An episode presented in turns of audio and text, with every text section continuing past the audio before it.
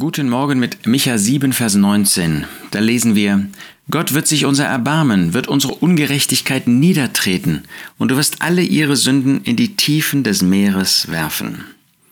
Das ist so ein wunderbarer Vers. Jeder Vers in Gottes Wort ist Gottes Wort und ist in diesem Sinne wunderbar, einzigartig, besonders. Aber es gibt auch solche Verse, die uns irgendwie ansprechen in unseren Herzen, die uns Trost geben, die uns Mut machen. Und das ist dieser Vers in Micha 7, Vers 19. Gott wird sich unser erbarmen. Was für eine Zuversicht, die Micha ausspricht. Er sah viel Böses inmitten des Volkes Israel, des Volkes Gottes.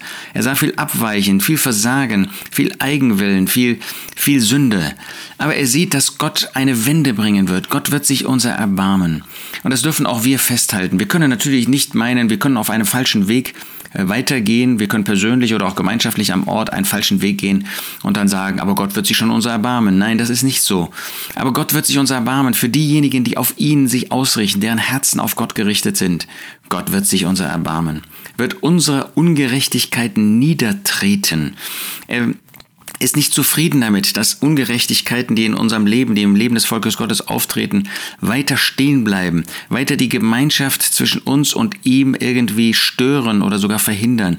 Er wird sie niedertreten. Natürlich, wir müssen sie bekennen und dann vergibt er sie. Und das ist immer die Voraussetzung, das ist die Grundlage. Aber davon spricht er hier nicht, weil das selbstverständlich ist. Wenn Ungerechtigkeit in meinem Leben ist, wenn Sünde da ist, dann muss ich sie ihm und wenn nötig auch Menschen bekennen. Aber er wird sie niedertreten. Er wird sie nicht einfach bestehen lassen lassen. Und dann dieser Satz, du wirst alle ihre Sünden in die Tiefen des Meeres werfen. Als ob sie in den Tiefen des Meeres nicht wieder gesehen werden könnten von Gott. Gott sieht alles. Aber wir verstehen dieses Bild, was er benutzt. Die Tiefsee im Meer, das die Tiefe, da wissen wir bis heute nicht, was da alles los ist. Nur durch gewisse Umstände bekommen wir mal mit, was für Lebewesen alles in der Tiefsee, in, dem Tief, in den Tiefen des Meeres vorhanden sind. Da ist es so finster, dass ein menschliches Auge nicht hineinblicken kann. Und dahin hat er die Sünden geworfen. Das ist das Bild. Da, wo kein Auge mehr hineinschauen kann, wo Gott nicht mehr hineinblickt. An anderer Stelle sagt er, er hat die Sünden hinter seinen Rücken geworfen. Hat Gott einen Rücken? Natürlich nicht. Aber das ist das Bild.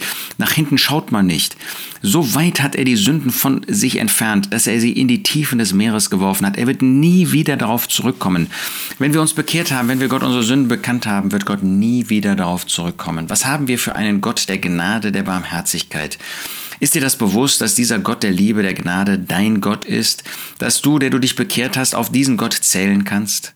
Gott wird sich unser erbarmen, wird unsere Ungerechtigkeiten niedertreten, und du wirst alle ihre Sünden in die Tiefen des Meeres werfen. Gott sei Dank, das ist mein und das ist dein Gott.